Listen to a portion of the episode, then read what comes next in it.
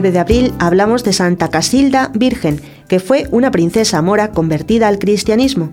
El relato más fidedigno de la vida de nuestra santa es el que se conserva en la iglesia de Burgos en un breviario.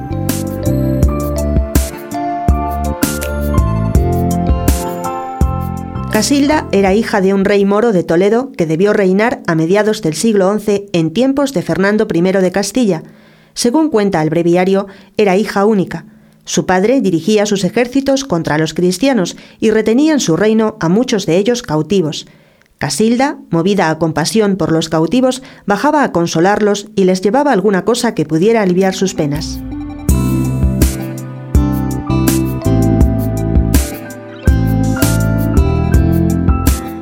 Los vasallos del rey acusaron a Casilda de la ayuda que prestaba a los cristianos y su padre decidió espiarla.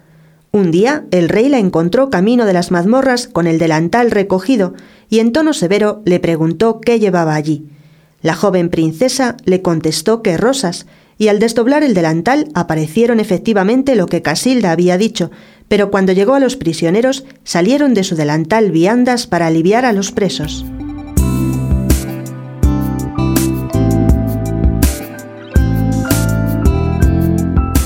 Casilda debió ser instruida en la fe cristiana por los mismos cautivos a los que socorría.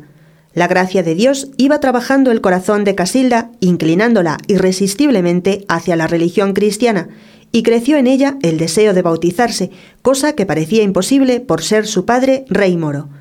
La ocasión llegó cuando la joven enfermó gravemente y los curanderos de su padre no podían remediar la enfermedad. Los cautivos cristianos le dijeron que únicamente podría recobrar la salud bañándose en las milagrosas aguas de San Vicente, en la Castilla cristiana cerca de Briviesca. Así, la Providencia disponía suavemente los caminos que debían conducir a Casilda hacia otras aguas regeneradoras, las del bautismo.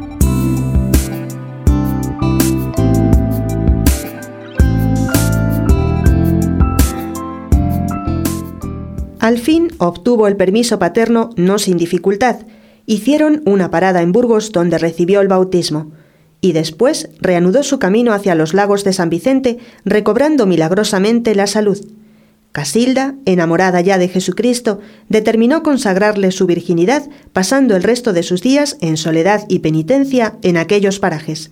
Y así lo cumplió con admirable fortaleza y constancia hasta el fin de sus días. Murió de muy avanzada edad.